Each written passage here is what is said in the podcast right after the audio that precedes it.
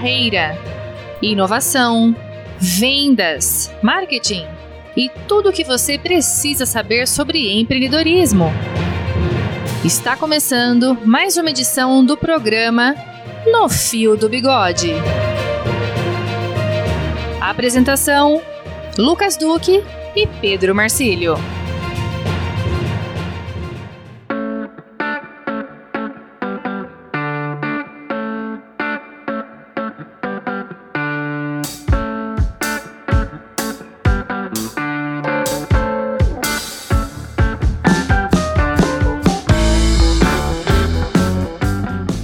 Amigos! Estamos começando mais um No Fio do Bigode. Como sempre, um papo solto, leve, descontraído, conduzidos por mim, Pedro Marcílio, mentor de marketing e comunicação, e meu grande amigo Lucas Duque, mentor de gestão e vendas, semanalmente trazendo dicas e informações desse maravilhoso mundo do empreendedorismo, falando de marketing, de vendas, e hoje nós vamos trazer um tema oh, que muitas vezes é polêmico, mas que é essencial, essencial né, Pedro? Essencial, puxa, um tema assim fantástico fantástico. Eu acho que nós vamos dar show hoje, hein? O tema de hoje é sustentabilidade. Mas antes, vamos dar aquele recado especial para você que quiser fazer o contato com os mentores, mandar as suas dúvidas, suas sugestões. O nosso e-mail é papo@nofildobigode.com.br. Vou repetir, hein? Papo arroba nofiodobigode.com.br. Mande tua dúvida, mande a sua, sua consulta. Nós estamos aqui para isso, para resolver, para ajudar, para orientar, aconselhar. Acho que isso é grande parte do nosso trabalho. A né, nossa Lucas? missão é essa, né, Pedro? A Levar informação de qualidade e factível a todos os nossos ouvintes. Sem dúvida. Também estamos no Facebook, nos procure lá, tem nossa página.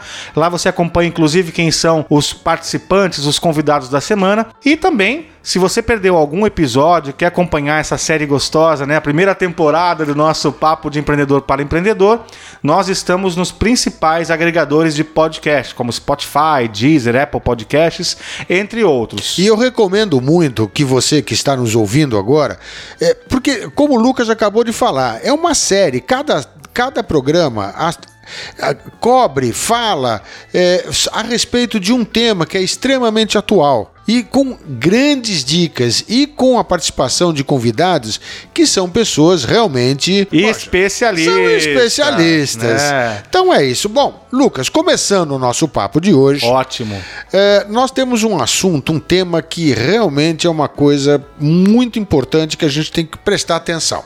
Tá? E que muita gente acha que é bobeira, né, Pedro? É. Podemos começar pensando assim? Eu não sei se, é, se pensam assim, mas talvez por falta de conhecimento ou falta de um entendimento, fica uma dúvida muito grande. Mas afinal, o que, que é sustentabilidade? O que, que é responsabilidade social? É, pera um pouquinho só, como é que eu faço isso? Eu tenho uma pequena empresa, é, eu não entendo direito esse negócio de passa batido. Eu acho que você poderia dar um, um vamos falar assim, um highlight, uma pincelada a respeito desse assunto. O que, que você você acha, Lucas? Não, legal. Importante falar disso realmente. Bom, primeiro vamos conceituar então, Pedro, o que é sustentabilidade. Isso, Lucas. Que é uma característica ou condição de um processo ou de sistema que permite a sua permanência em certo nível por um determinado prazo. Isso, você vê, olha, é um, é um conceito, tá? Muito, muito divulgado por aí, é, é, que eu, eu particularmente compactuo muito. Pelo menos isso aqui consegue resumir um pouquinho do que significa, né? Agora, por outro lado. A responsabilidade social é um conceito que engloba as ações voluntárias de empresas que atuam em benefício do seu público, tanto interno quanto externo. É bonito ouvindo você falar, hein, Lucas? Muito bonito, né? Opa, né? mas é isso mesmo, sabe? Isso tem que ser trazido para uma realidade prática. Né? Quer dizer, acima de tudo, a gente ouve, a gente lê, a, gente tem esses conceitos amplamente divulgados, e mesmo agora, nesse período de transformação que nós estamos passando, muito vem se falando a respeito disso, já preparando para quando uma nova dinâmica, um Isso. novo ritmo de vida vier a ser instaurado, como é que vai ser essa história, como é que fica esse lance da sustentabilidade. Tem outra coisa muito importante também, eh, Lucas, que se fala que que existe um tripé, não é, não é um tripé, né? Na verdade, existem quatro pilares, não é tripé, né? Tripé são três. É quatro pilares que falam exatamente o que isto significa. Você podia citar para os nossos amigos? Bom, como a gente entendeu, sustentabilidade ele é um conceito mais amplo, né, do Bem que só a responsabilidade social. Então ele envolve quatro pilares, como o Pedro bem disse. Nesses quatro pilares nós temos, primeiro, ser ecologicamente Isso, correto, exato. que na verdade é ter a preocupação com o meio ambiente, Com o meio ambiente, todo. claro. Lembrando que o ser humano, as pessoas são um dos principais agentes do meio ambiente. Então, Isso. se preocupar também com, com as pessoas, isso também é, é um ponto importante dentro do ecossistema, porque nós fazemos parte do Nós ecossistema. fazemos parte né? disso. Outro pilar é ser economicamente viável. Claro. Pedro, não dá pra um só ganhar. Faz tempo que aquela frase tem o ganha-ganha, né? Isso. Hoje você tem que ser ganha-ganha, ganha-ganha. Então, É, todo mundo ganha na cadeia, colaborador, é, todo ganha... mundo na cadeia tem que ganhar. né? É, então não adianta, não adianta você ganhar lucro sacrificando as outras partes, né? A gente fala em stakeholders, uma palavra bonita que tá, tá na moda, né? Que são as partes interessadas. São as partes interessadas, Então, é, tem que ganhar todo mundo. Tem que ganhar o dono né, do negócio, o acionista, o sócio, mas tem que ganhar o colaborador, tem que ganhar o fornecedor, o cliente, a sociedade. Isso. Tem que ter essa preocupação com as partes interessadas. Então, o negócio tem que ser economicamente viável. E que remete para um terceiro ponto, um terceiro pilar, que seria. Ser socialmente justo. Isso. E aí vem uma grande preocupação, porque esse é um tema que gera muita discussão, Opa. né? Gente, não é coisa de, de, de gente verdinha, não é coisa de ideologia política. Não, nada Ser disso. socialmente Justo. justo é entender que se o seu negócio, o seu empreendimento está na sociedade, ele tem que contribuir com a sociedade. Exato. Porque ele também depende da sociedade, existe uma Ex- interdependência. Exatamente. Não dá para realmente ter um negócio explorando a cadeia da sociedade. né? Nós temos que ter aí, tem que entender que é, existe o tributo que tem que ser recolhido. Eu tenho que entender que eu tenho que me preocupar com a comunidade que está no meu, no meu entorno. Tem que ter essa preocupação social também. Faz parte da responsabilidade social também. Que automaticamente leva para o quarto pilar, que seria. Que é o culturalmente diverso, né, Perfeito. Pedro? Nós já falamos Isso num outro episódio. Um outro episódio, é. Que não dá para ter um time de futebol só com zagueiro. É, não Ou funciona. só com né? goleiro. Não funciona. Não funciona. Gente, não tem como não falar mais de um negócio sustentável que não envolve culturas diferentes. Nós temos que falar da diversidade. Uhum. E eu não estou aqui dizendo só a questão de gênero, que é o que a gente mais discute, né? É o que mais se ouve, né? que mais né, se, se fala na mídia. É lógico que a questão de gênero é extremamente importante. As mulheres têm que ganhar tão bem quanto os homens. Isso. As pessoas que têm orientações sexuais, gêneros diferentes, precisam ser absorvidas pelo mercado como todas as pessoas são absorvidas. Mas não é só isso. Nós temos que olhar para a diversidade cultural também como um aspecto importante. Então, ter pessoas de classes e de rendas, eh, classes sociais diferentes, ter Distintas. pessoas de regiões diferentes. Isso. Quando eu componho uma empresa com diversidade eh, em seu aspecto amplo, eu consigo ter mais ideias e consigo levar mais soluções para o cliente. Automaticamente, o meu negócio ele se sustenta por mais tempo. É verdade. torna mais e sustentável. olha que né? interessante, né? Resumidamente, ecologicamente correto, economicamente viável, socialmente justo e culturalmente diverso. Fala pra mim, Lucas, você não adoraria trabalhar numa empresa que tivesse esses princípios? Puxa vida, Pedro. Olha. Aliás, acho que toda pessoa que vai trabalhar como colaborador numa empresa espera um ambiente que abrace essas causas. As pessoas até podem não olhar para isso num primeiro momento, É. mas na verdade, no fundo, no fundo, as pessoas querem mais integração. Uhum. E além disso, eh, nós temos que olhar que o mercado quer essa integração. Porque não dá É, mais para é fazer. verdade, é verdade. a gente pode filtrar. Lógico que a gente tem que ter lá a persona, tem que ter lá a, a questão do público-alvo. Não estou dizendo que tem que vender Não, para não é todo nesse mundo. sentido, não. Eu, Não eu é o entendendo o que você está falando, viu, Mas nós Lucas? temos que entender que o mercado ele é diverso. Se eu Isso. não entender isso, eu não penso em soluções diversas. Isso, E exato. Aí fica automaticamente tudo o negócio não é sustentável. É, aí fica tudo dentro daquela caixinha, aquela coisa hermeticamente fechado, tal que acabou. Exato. Isto acabou. E te digo mais, hein, Lucas? Nesse momento que nós estamos vivendo, onde que as coisas estão, eu vou insistir nesse ponto, num processo de transformação muito grande, este tipo de pensamento, atitude, reflexão caberiam para todas as empresas de um modo geral. Ah, a gente poderia até ouvir assim, não, mas isso aqui é papo de gigante Multinacional. multinacional. Não, não é. Não é isso. Isso é desculpa, sabe? Ou- Isso é desculpa. Isso é Você desculpa. falou bem. Isso é. desculpa. O que nós temos que entender é que o mundo precisa ser mais sustentável. O meu negócio não importa o tamanho dele, ele tem que ser mais sustentável. Deveria, né? Deveria, né? E nós Deveria. podemos fazer isso com atitudes simples. Quando eu falo em meio ambiente, você conscientizar o colaborador sobre o uso desnecessário de água, de energia. você está Isso, sendo, tá tendo uma isso. preocupação do meio ambiente ecológica. Isso. Quando você faz uma ação social no seu São entorno, coisas tão simples, né, Lucas? Coisa simples. Uhum. Poxa, cria um programa de voluntariado. Eu tenho dois funcionários, tudo bem. Será que eu não posso pegar esses dois colaboradores e promover com eles uma campanha solidária? Viu? Olha, vamos pegar o nosso produto ou serviço, vamos oferecer para uma, uma instituição de caridade. Isso, Vamos- como é que a gente isso. pode contribuir? E aí vem uma questão também que eu gosto muito de citar. Pedro. Eu tenho uma amiga. A Carla, que ela fala um negócio que eu, eu sempre reflito sobre isso, me faz pensar muito. Ela fala que muitas ações sociais têm cheiro de perfume caro.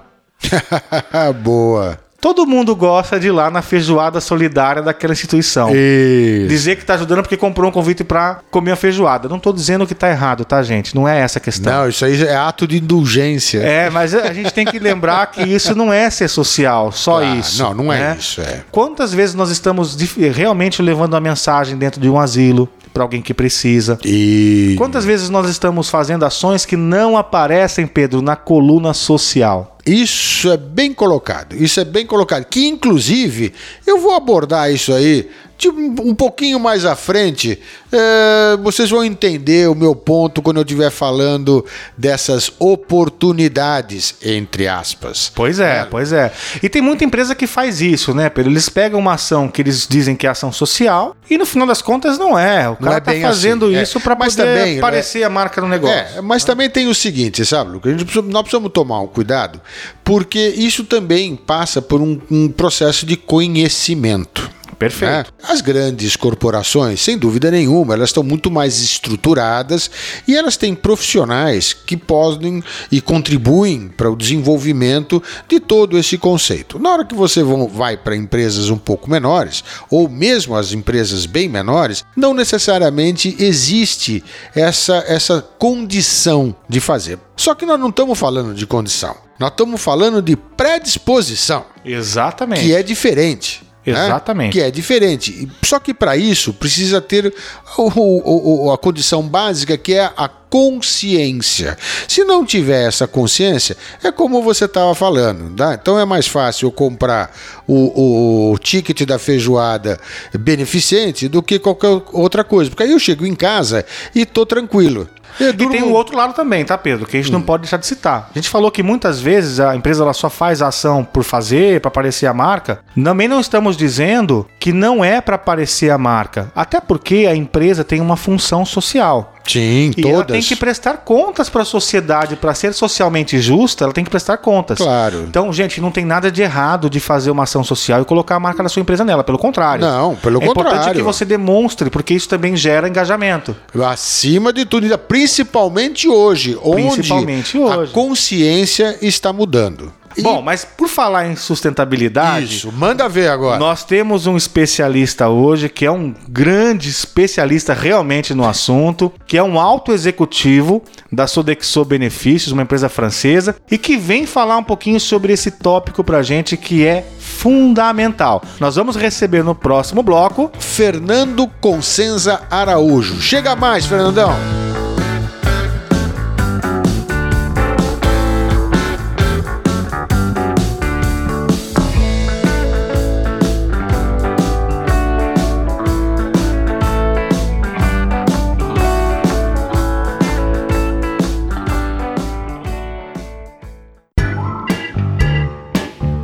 Papo de especialista. Olá, Lucas. Olá, Pedro. Tudo bem? Agradeço o convite para participar aqui com vocês e poder falar um pouco com esses grandes heróis que são os empreendedores. É uma honra contribuir um pouquinho com eles. Eu acho isso mesmo. Eu acho que os empreendedores são heróis. São eles que criam as empresas, que criam os negócios, né? E que geram empregos e que geram riqueza. Então, eu queria alertar pra, sobre a importância da responsabilidade social e ambiental para um empreendimento desde o início.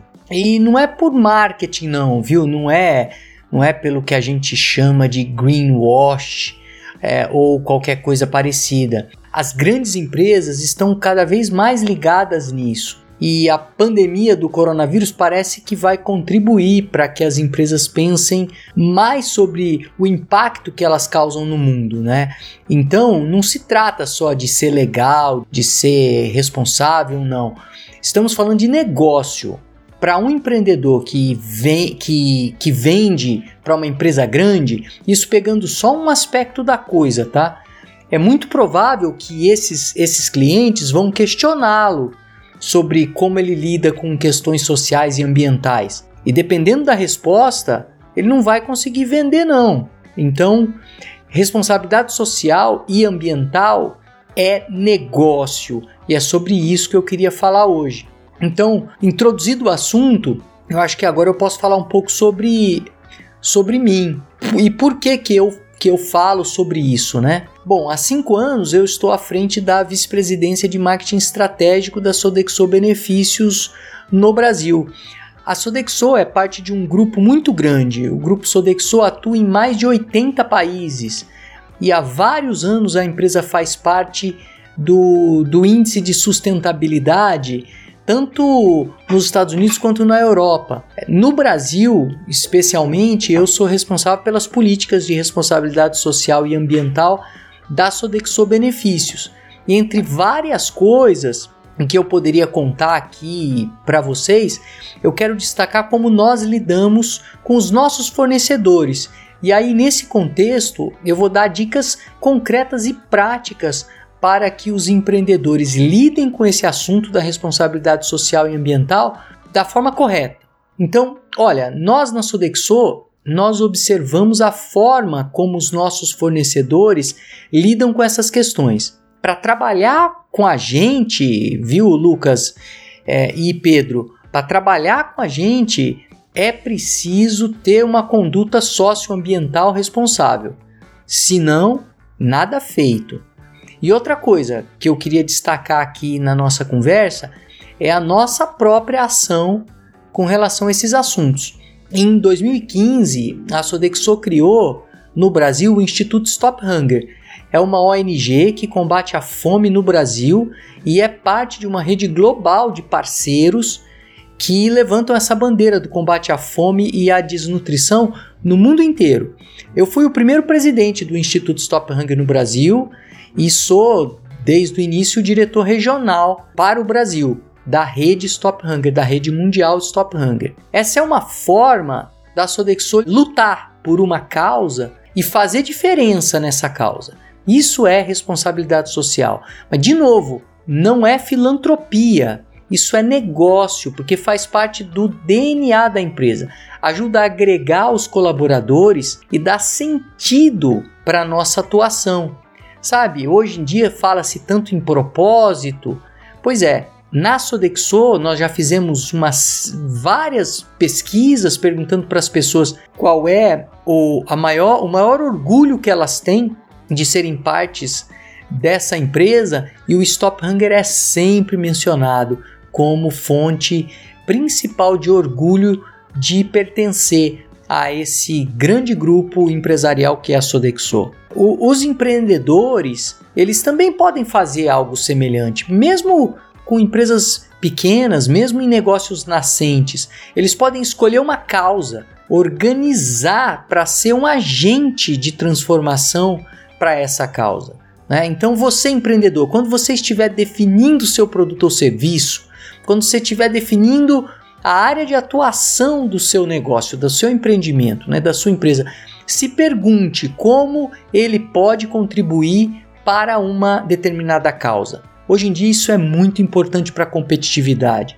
O ideal é que a responsabilidade socioambiental já esteja embarcada na empresa, nos produtos, nos serviços, nos processos da empresa. Eu trabalho há quase 20 anos com grandes organizações no Brasil e fora. Já trabalhei nos Estados Unidos e na Europa pela minha experiência prática, Eu quero te deixar um conselho, empreendedor. Embarque a responsabilidade social e ambiental no core da sua empresa. Faça dessa responsabilidade parte do seu negócio. Assim, a sua chance de sucesso vai ser muito maior. Obrigado, eu espero ter te ajudado. Um grande abraço.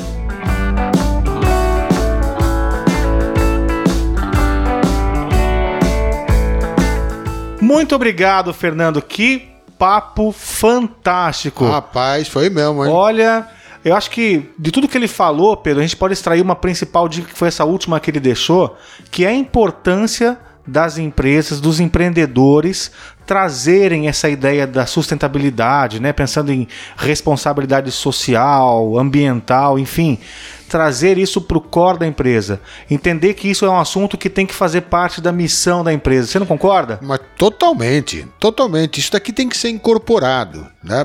principalmente agora, nesse período que nós estamos ainda elaborando a transformação, vou repetir isso. E tem uma coisa muito importante que passa a ser fundamental olhar para as pessoas. Já é uma das dicas de encerramento Eu do programa, acho né? que essa é uma das grandes dicas. Vamos lá, né? para nossa dica ser prática, Pedro.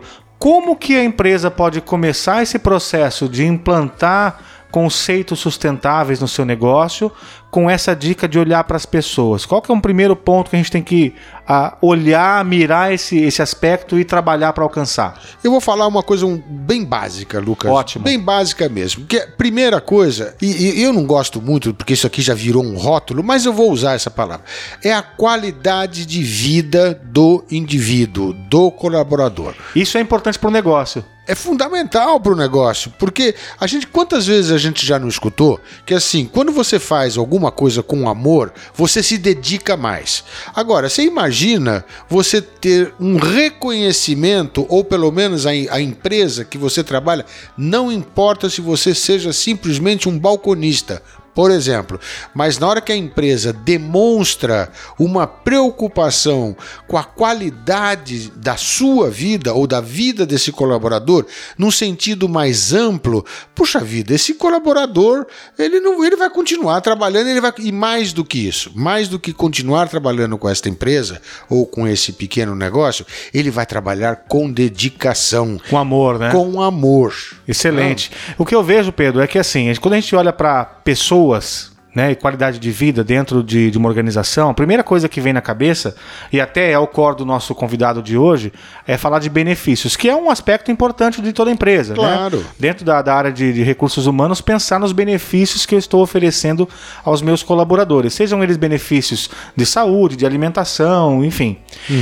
Mas além dos benefícios que são os convencionais, tem ações práticas do dia a dia que a empresa pode implementar, que também acabam virando benefícios, né, para poder aumentar a qualidade de vida e que não tem que ser uma grande empresa para implementar.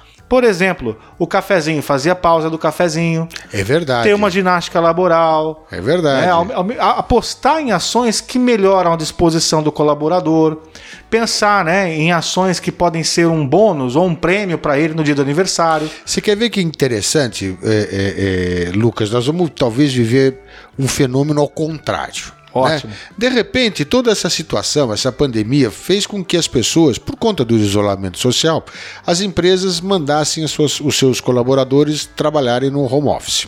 O famoso teletrabalho, né, na atual é. legislação. Exatamente. Então você está lá no seu home office, passou um mês, você eh, viveu todas as dificuldades de adaptação.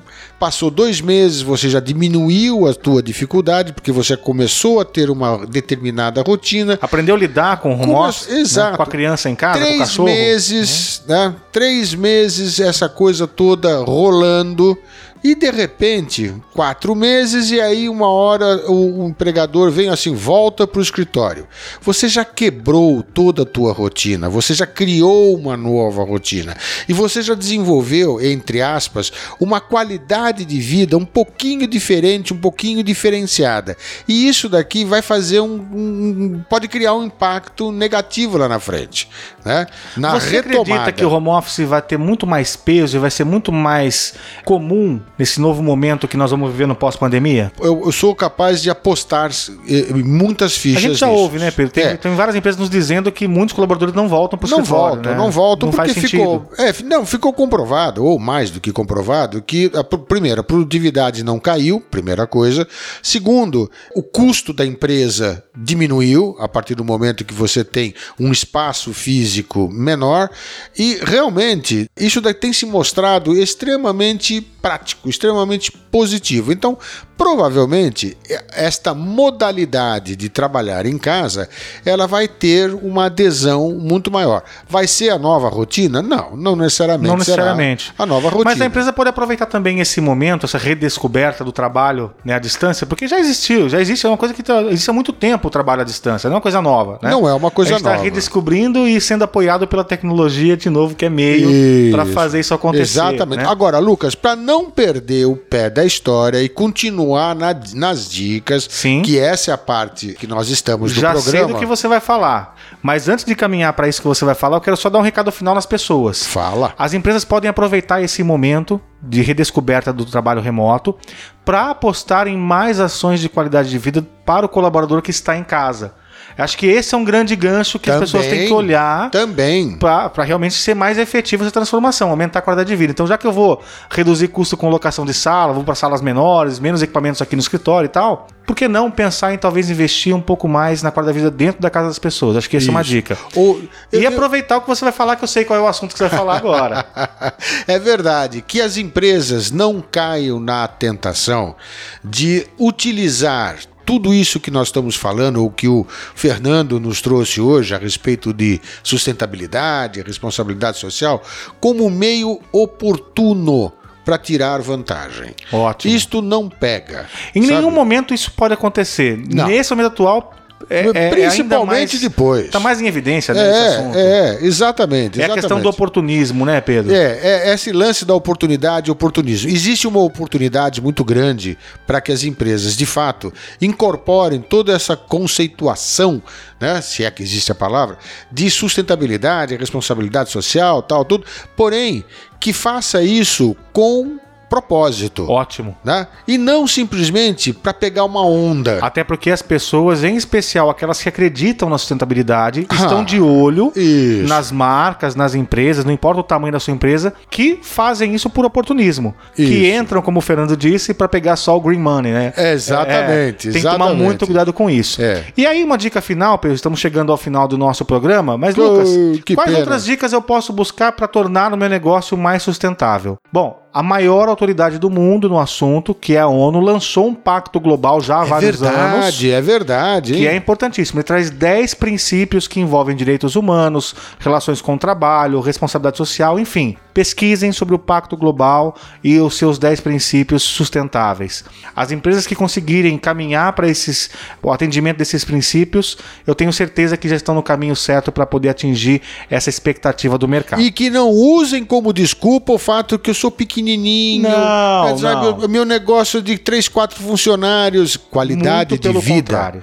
ou diversidade é uma coisa importante, não importa o tamanho da empresa. Com certeza. Bom, chegamos ao final do Oh, nosso programa. que pena. Se você tem alguma dúvida, quer tirar, eh, mandar sugestões, ou ainda, Lucas, Pedro, como é que eu posso ser mais sustentável no meu negócio? Por exemplo, Mande-nos um e-mail através do papo arroba nofildobigode.com.br.